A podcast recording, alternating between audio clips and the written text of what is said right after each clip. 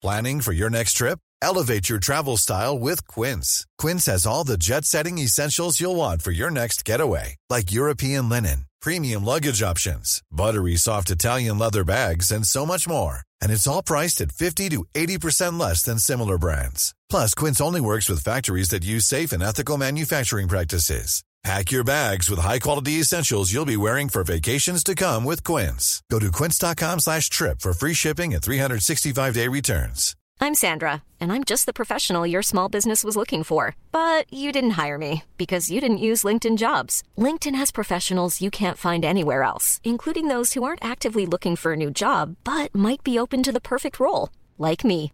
In a given month, over 70% of LinkedIn users don't visit other leading job sites. So if you're not looking on LinkedIn, you'll miss out on great candidates like Sandra. Start hiring professionals like a professional. Post your free job on linkedin.com/people today.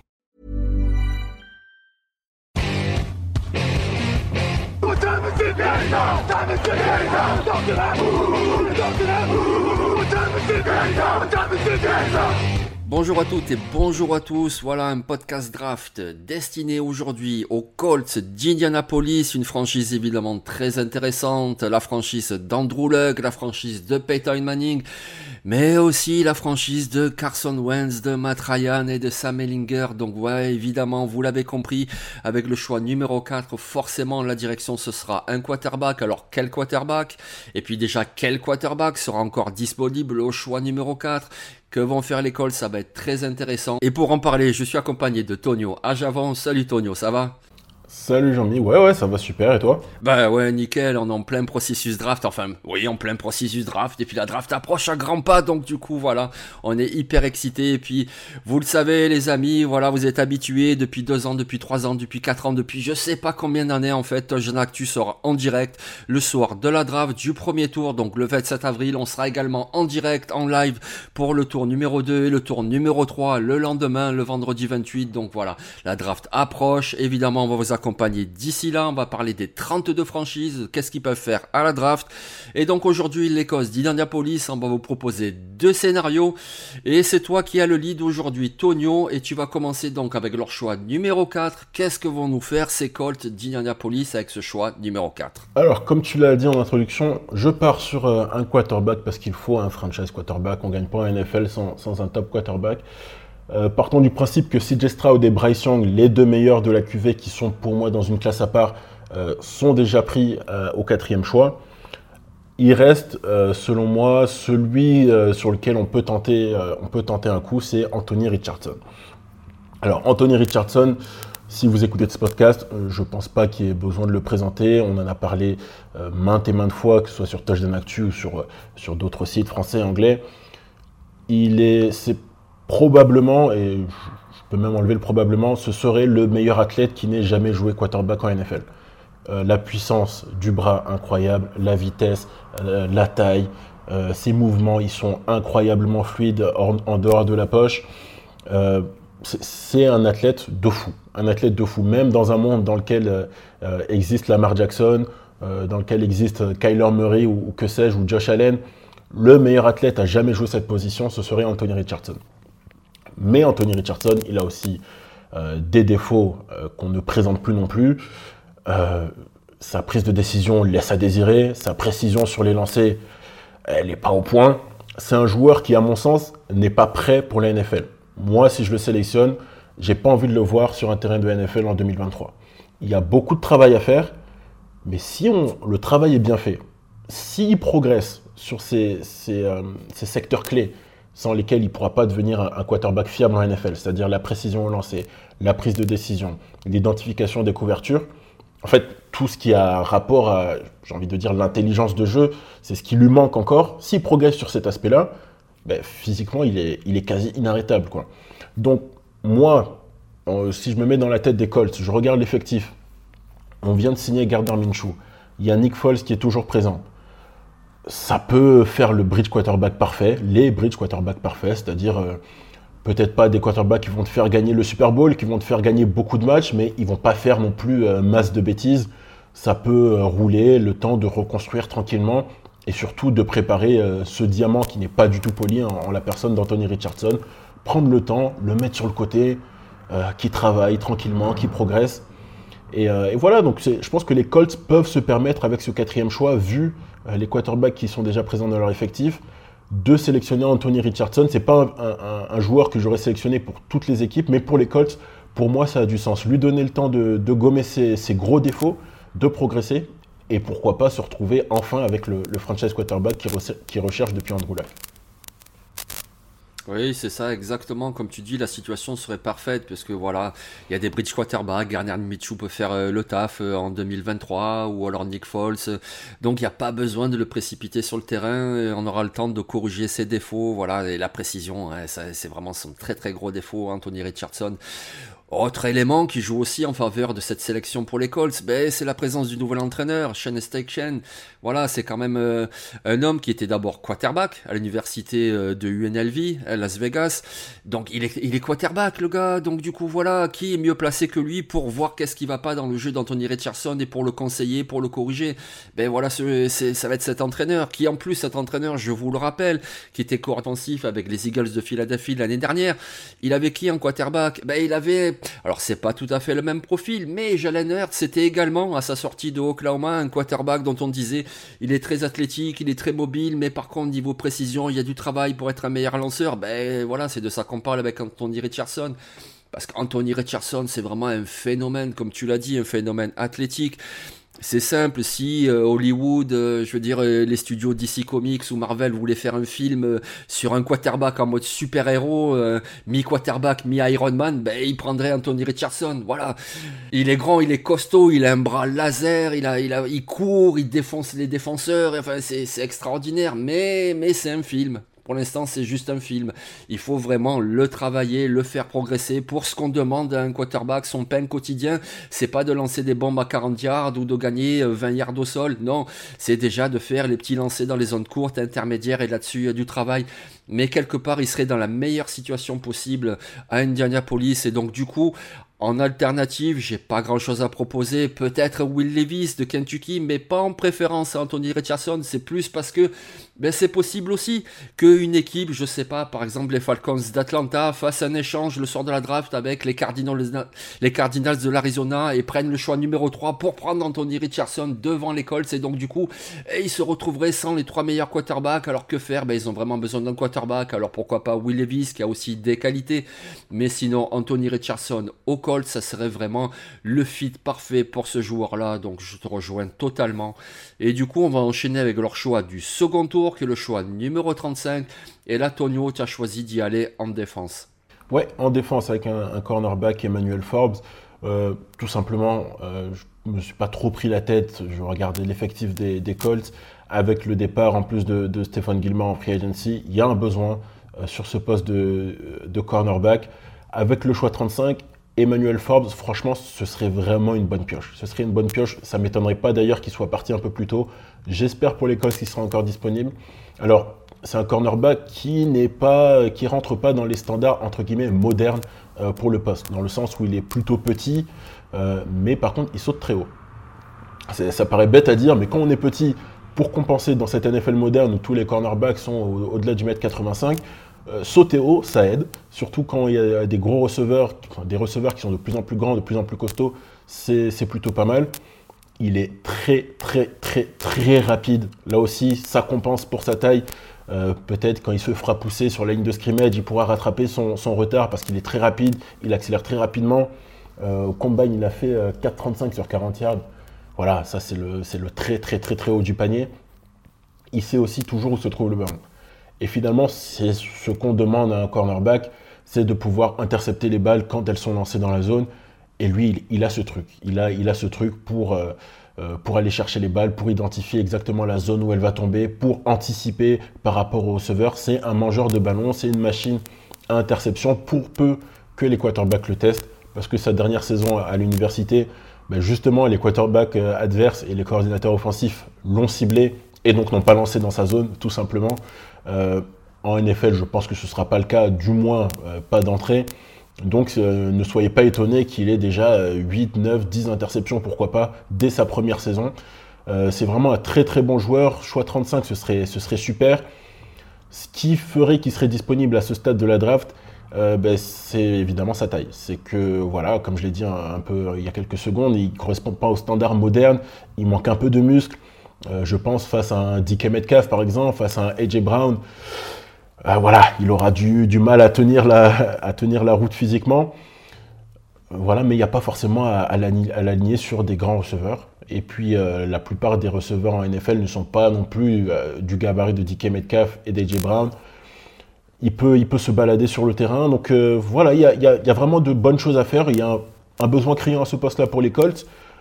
Choix 35, s'il est encore disponible, ce serait, euh, une aubaine. Ah oui, euh, vraiment une véritable aubaine parce que les Colts ont vraiment un gros besoin à ce poste. Écoutez, on va faire un petit quiz vite fait. Est-ce que vous êtes capable de me nommer les cornerbacks des Colts d'Indianapolis?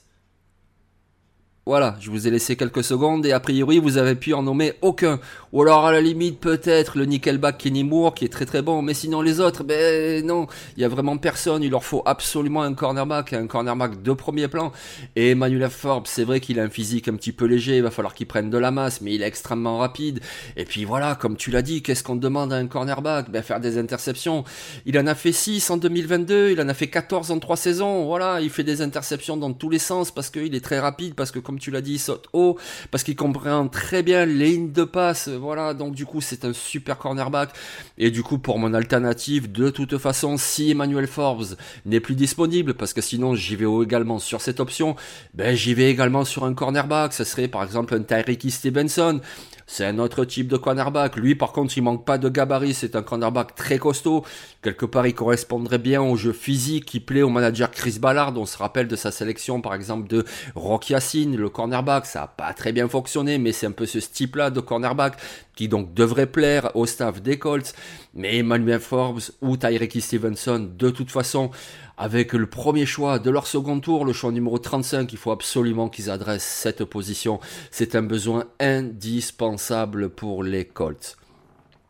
On va passer désormais à leur choix du troisième tour, c'est le choix numéro 80 ou le choix 79. Voilà, on est parfois un petit peu perturbé puisque Miami n'a pas de choix au premier tour. Donc est-ce qu'on compte 31 choix au premier tour ou alors 32 en disant qu'ils ont fait forfait? Donc c'est le choix 79 ou 80. En tout cas, c'est un des deux. C'est pour les Colts Indianapolis et c'est au troisième tour. Et là, Tonio, ben, qu'est-ce qu'on fait pour aider ces Colts? On va sur la ligne offensive. Alors la ligne offensive des Colts, euh, il y a encore deux, trois saisons de cela, était parmi les toutes meilleures de la ligue notamment avec euh, Quentin Nelson qui, est, euh, qui va tout droit au Le Fame, il n'y a, plus besoin de le présenter. Mais malheureusement, il y a eu des départs et surtout il y a eu des blessures. Donc c'est un secteur de, l'effectif qu'il faut renforcer. Et moi, j'ai choisi pour eux, et je pense que s'il est disponible, ce serait un choix très inspiré de leur part, euh, Cody Moch. Alors Cody Moch, c'est un de mes chouchous de cette draft. C'est un profil vraiment atypique. Il euh, n'y a rien qu'à voir la photo qu'ils ont choisie pour euh, le site internet de, North Dakota State. On le voit, il a plus de dents devant. C'est un animal, voilà. Il aime le football, c'est un bagarreur. Il est arrivé à l'université comme tight end. Il a pris 31 kilos et il a changé de poste pour devenir joueur de ligne offensive. Alors plutôt tackle à l'université. Et c'est pour moi la raison euh, qui explique qu'il sera peut-être disponible un peu plus tard dans la draft. C'est que tackle en NFL, il y, a un point d'interrogation. Pourquoi?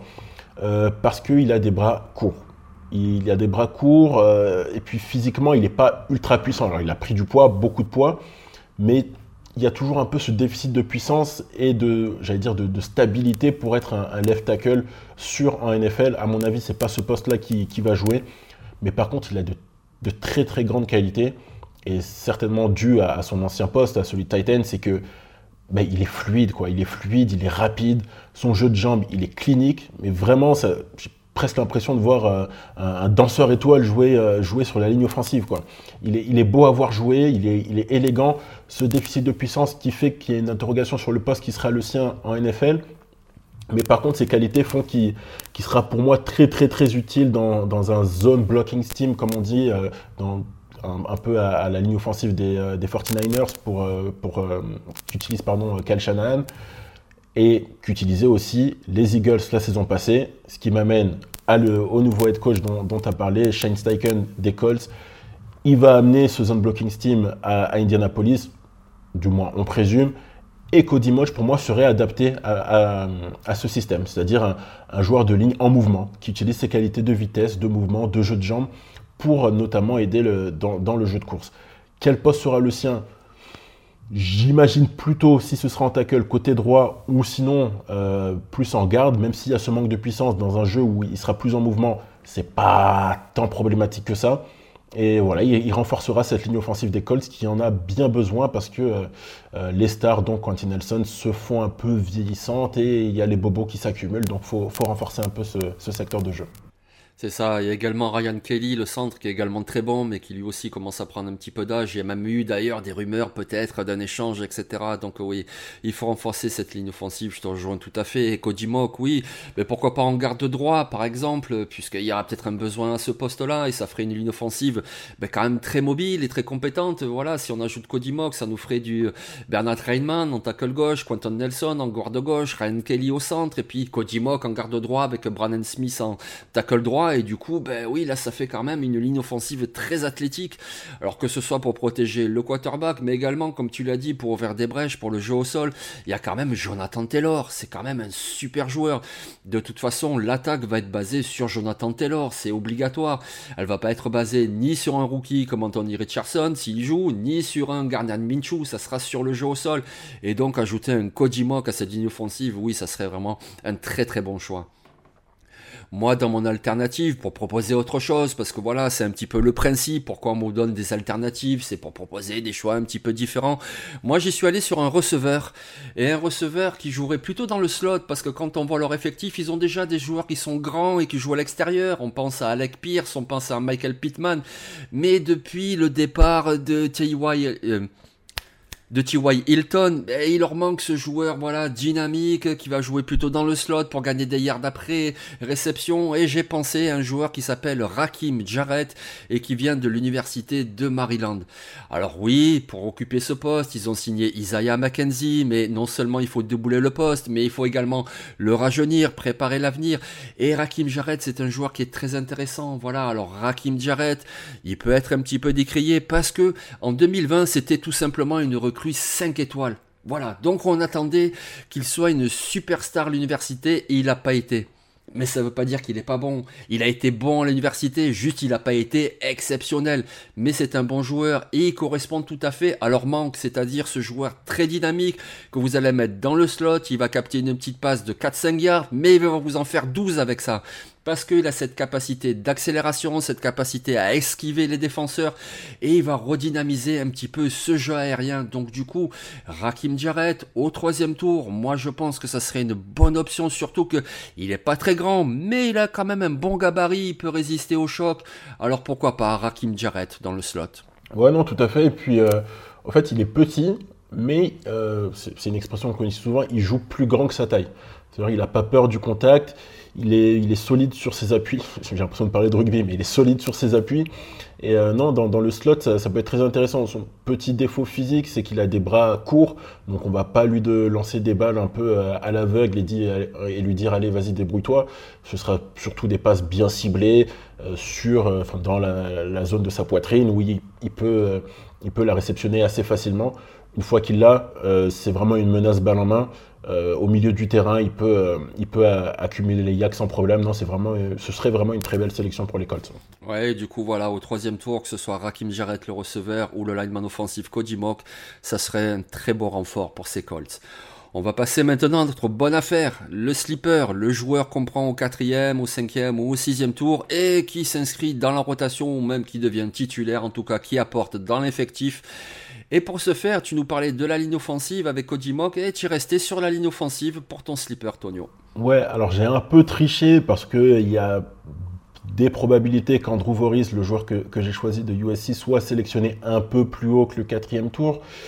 Mais euh, bon, il a des défauts. un défaut que n'aiment pas euh, les gens qui, qui, étudient la draft en général, c'est l'âge. C'est qu'il est déjà assez âgé. Mais le point positif, c'est qu'il a beaucoup d'expérience. Il a beaucoup joué à l'université.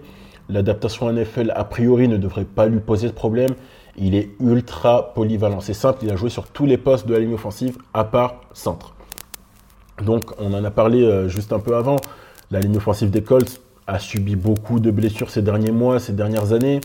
Euh, elle est peut-être un peu vieillissante. Pourquoi prendre le risque, surtout quand on a un joueur de la trempe de Jonathan Taylor euh, au poste de running back, pourquoi prendre le risque d'avoir une ligne offensive en deçà de son potentiel à cause de blessures qui sont le lot de toutes les équipes de NFL Autant se protéger, autant prendre un, Drew Voriz qui voilà, est, très très puissant.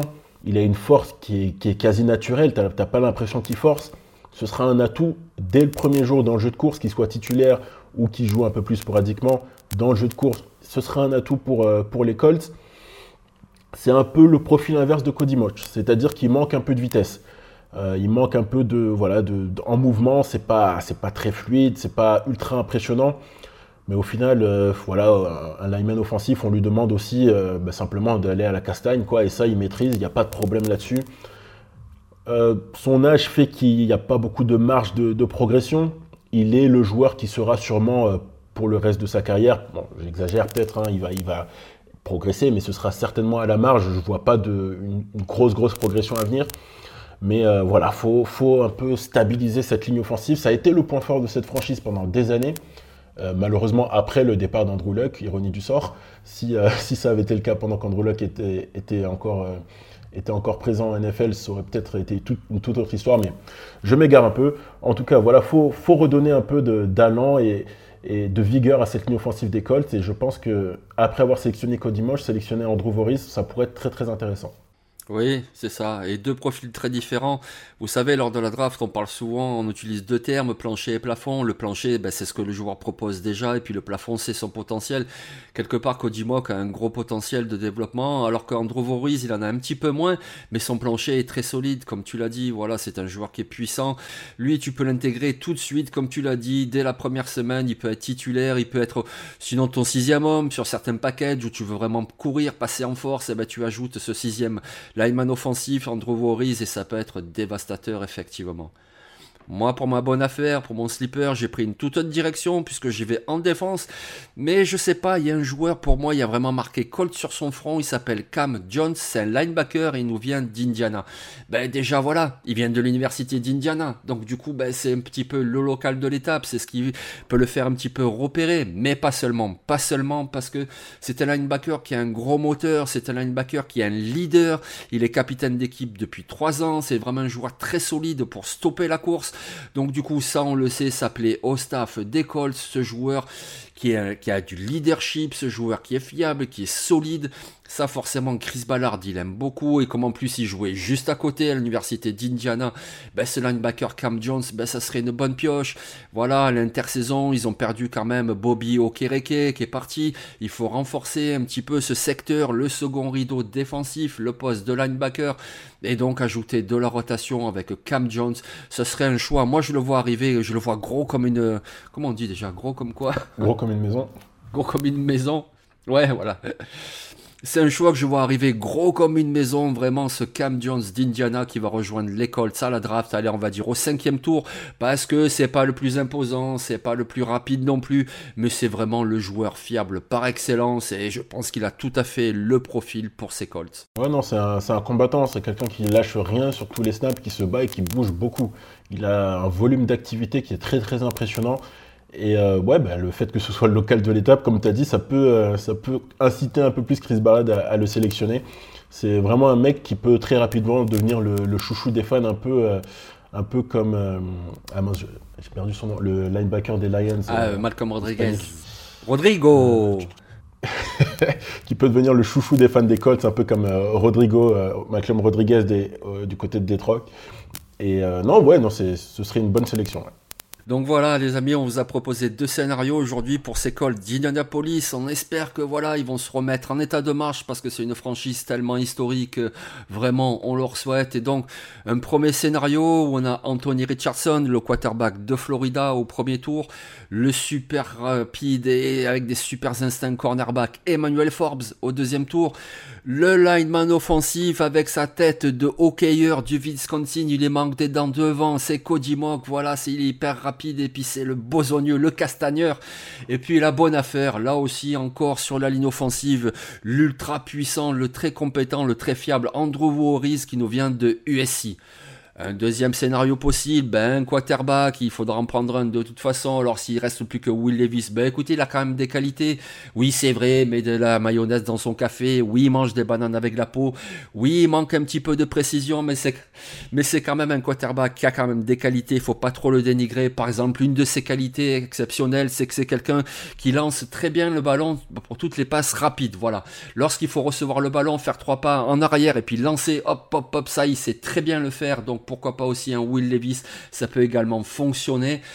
Au deuxième tour, ben oui, Emmanuel Forme, s'il est plus disponible, il faudra de toute façon un cornerback parce que franchement, c'est le désert à ce poste et il en faut un. Donc pourquoi pas Tyreke Stevenson de Miami. Au troisième tour, ben pourquoi pas aussi un receveur dans le slot, quelqu'un de dynamique un petit peu comme Rakim Jarrett qui pourrait un petit peu rappeler T.Y. Hilton. Et puis un slipper, une bonne affaire, le linebacker Cam Jones, le team captain, le leader, le besogneux. Donc pourquoi pas, ça s'appelait aussi à Chris Ballard. Sait. Donc voilà, deux scénarios pour les Colts d'Indianapolis. Et puis voilà, je le répète, on leur souhaite de vraiment rebondir à cette franchise et de nous faire une division enfin intéressante parce que les Jaguars de Jacksonville renaissent de leur centre, ça fait plaisir. Les Texans de Houston ont fait de bonnes signatures, ils ont beaucoup de bons choix de draft. Les Titans du Tennessee sont toujours là avec leur jeu physique, du Mike Vrabel. Du coup, cette division d'AFC Sud pourrait être à nouveau intéressante, surtout si les Colts retrouvent un petit peu de la lente. Donc c'est pour ça qu'on le souhaite, parce que nous, c'est ça qu'on veut. On veut des beaux matchs, des divisions très fortes tous les dimanches. On veut se régaler. Voilà. Exactement. Donc écoute, merci beaucoup Tonio. Merci beaucoup Tonio pour cette euh, pastille sur l'école, c'était vraiment très très intéressant. Et puis vous l'avez compris, on a enregistré les pastilles 4 à 4, c'est notre fonctionnement. Donc dès demain, vous retrouverez deux nouveaux intervenants qui vous feront les quatre prochaines équipes, c'est Grégory Richard et Victor Roulier. Et ils commenceront dès demain avec une franchise là aussi très très intéressante qui a un nouveau coach, Sean Payton. Cette franchise évidemment, ce sont les Broncos de Denver. Allez, merci beaucoup Tonio pour ces enregistrements, c'était super. Merci toi Jean-Mi, merci à ceux qui nous écoutent et à très vite. On te retrouvera un petit peu plus tard pour d'autres pastilles et tu seras en compagnie de notre ami Greg. Allez, merci beaucoup Tonio. Allez, ciao les amis. Ciao, à plus.